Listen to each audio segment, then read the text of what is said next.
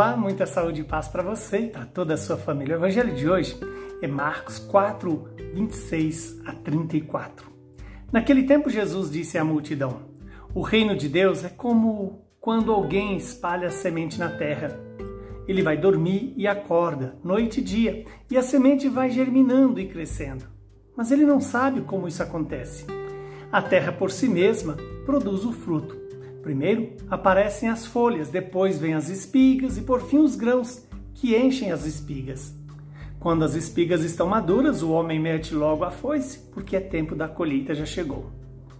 E Jesus continuou: Com que podemos comparar o reino de Deus? Que parábolas usaremos para representá-lo? O reino de Deus é como um grão de mostarda, que ao ser semeado na terra é a menor de todas as sementes da terra quando é semeado, cresce e se torna maior do que todas as hortaliças e estende ramos tão grandes que os pássaros do céu podem abrigar-se à sua sombra.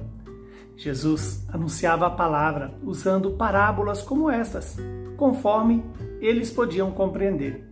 E só lhes falava por meio de parábolas, mas quando estava sozinho com os discípulos, explicava tudo palavra da nossa salvação. Glória a vós, Senhor.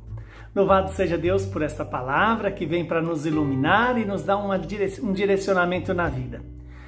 Lembremos que Jesus fala exatamente sobre o poder da palavra. Ele que usava a palavra para anunciar o projeto, o plano de Deus para todos.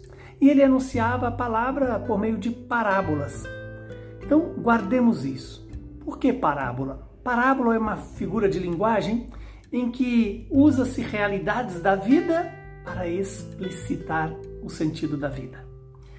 E só pode compreender a parábola quem tem um coração simples, um coração humilde, um coração que se deixa iluminar a vida pela própria vida. A vida iluminada, direcionada pela palavra de Deus. E se nós observamos bem, Jesus compara ali é, com uma plantação. Que primeiro vem a folhagem, depois é, vem os ramos, depois vem a espiga, depois vem os grãos. Jesus mostra aqui que a fé que vem pela pregação, ela é gerada progressivamente. E é importante entendermos isso. Precisamos cada dia alimentar esta semente jogada em nosso coração como nós alimentamos?